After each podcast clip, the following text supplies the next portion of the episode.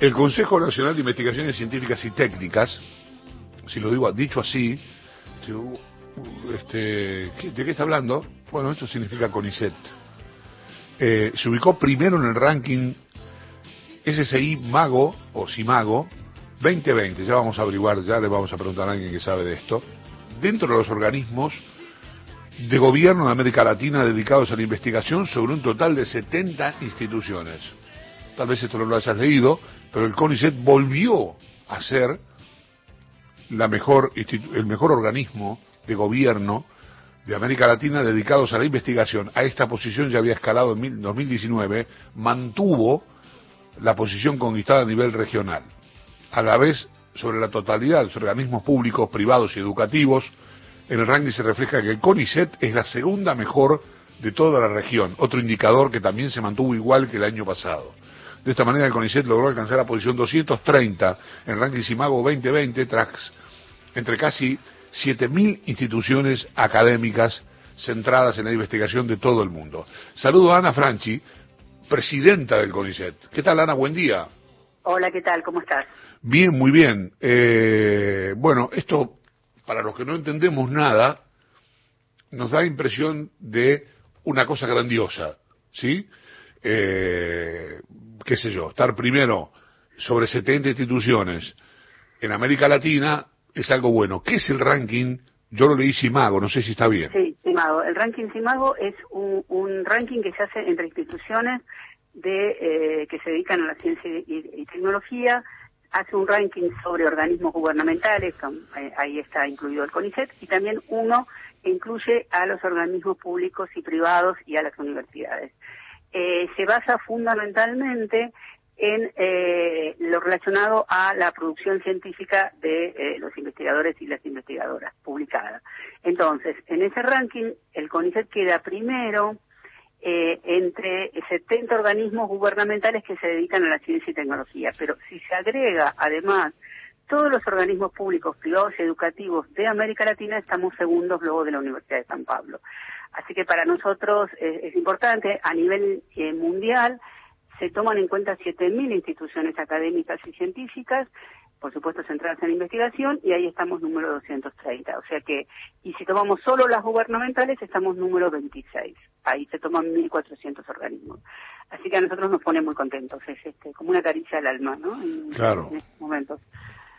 Eh, el año pasado, ¿no? Obtuvieron, ya estaban primeros. Ya estaban primeros y repetimos, sí, sí, mantuvimos el, el podio. Yo no quiero, no, a ver, no, no trato de, escarbar ni ninguna cosa rara, pero la realidad es que para quienes no conocemos tan en profundidad el tema, se nos dijo y, se vio que durante la, gestión anterior, durante el gobierno anterior, este, el CONICET no figuraba entre las prioridades. Digamos que fue, no sé si decir desfinanciado, o, le daban le, daban menos dinero o se ocupaban o les interesaba menos la ciencia.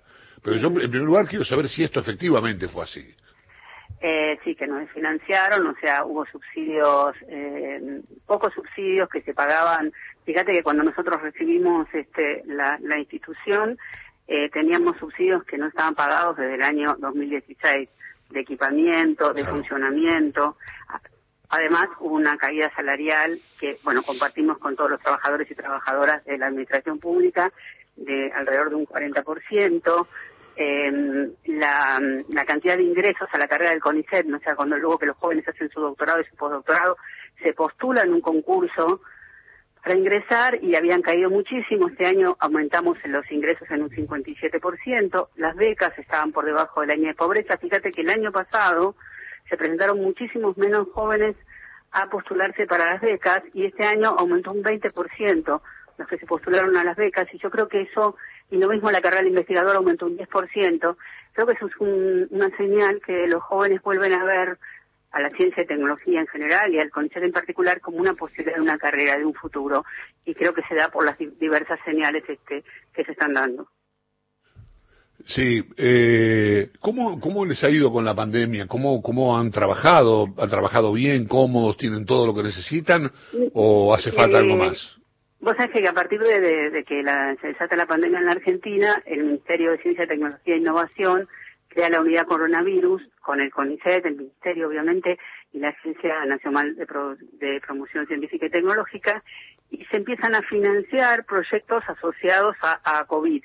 Y ahí, bueno, de ahí todos los logros que, que son de público conocimiento. Por supuesto, eh, que estamos este, en, muchísimos lugares, no se está trabajando, salvo en las que ya ha llegado a fase 4 eh, en la, ciudad o en proyectos específicos asociados al COVID que ahí se continuó trabajando y todo lo que es personal administrativo lo hace con trabajo remoto. Es difícil, pero la verdad que eh, yo quiero rescatar especialmente el trabajo de todo el personal administrativo que ha permitido que sigamos haciendo todas las cosas que hace el CONICET siempre, convocar a becas, a ingresos a la carrera, en los informes, eh, las evaluaciones que han hecho los investigadores de, eh, por las este, diversas plataformas.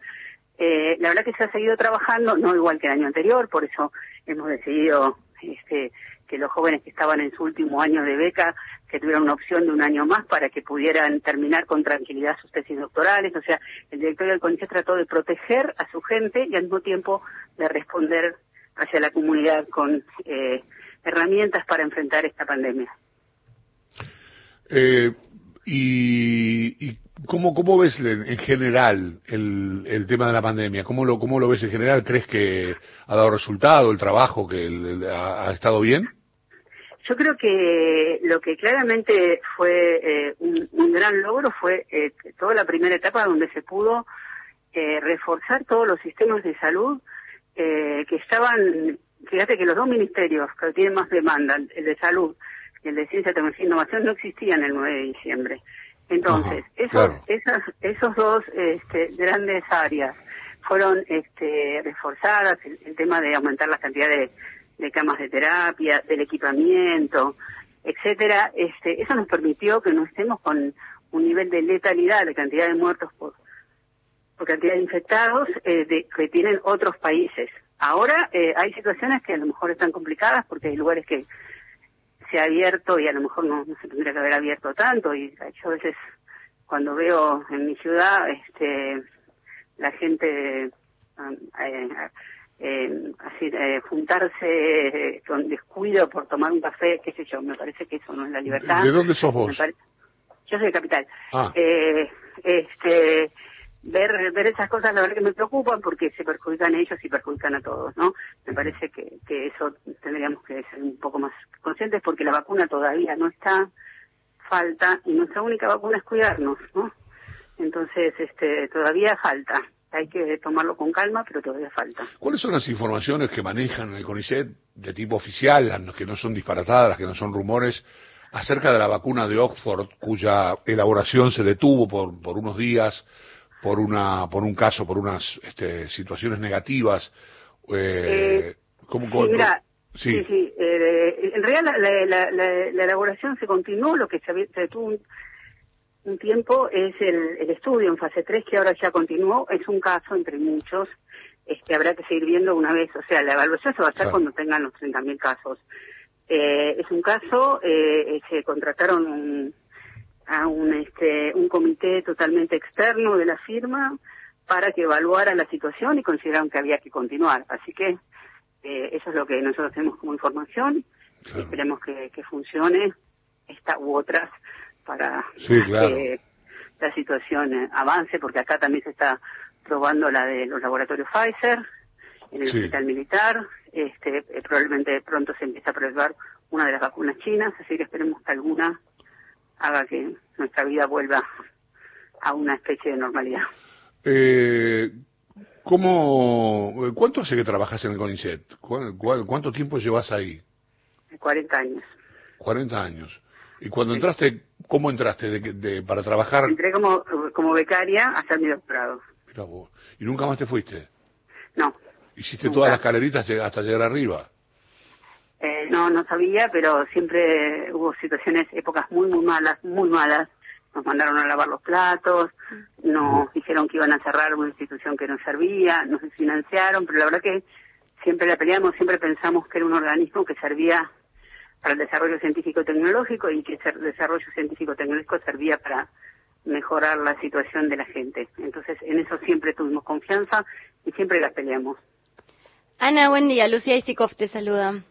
Hola, ¿qué tal? ¿Qué tal? Eh, una discusión que está en boga hoy, que eh, respondió la oposición, habló Alberto Fernández, es de nuevo instalar este debate sobre el concepto de la meritocracia. Y me interesa tu, tu mirada sobre el tema, eh, pensando en esto, ¿no? En que uno hace eh, esa escalerita, uno pone mucho esfuerzo en la investigación y todo, pero si cualquiera puede llegar, no sé, ¿qué, qué pensás vos del concepto? Una cosa, como dijo el presidente, es mérito y otro meritocracia, ¿no? No todos empezamos en el mismo lugar, es como una carrera que unos largan a, a, muchos kilómetros y otros largan desde el, desde el inicio, ¿no? Si vos pensás un niño o una niña que nace en una situación de pobreza y, y que no va a las escuelas adecuadas, etcétera, en general las becas son para los brillantes este de, pero la, pero las, las clases más acomodadas no necesitan becas para seguir adelante.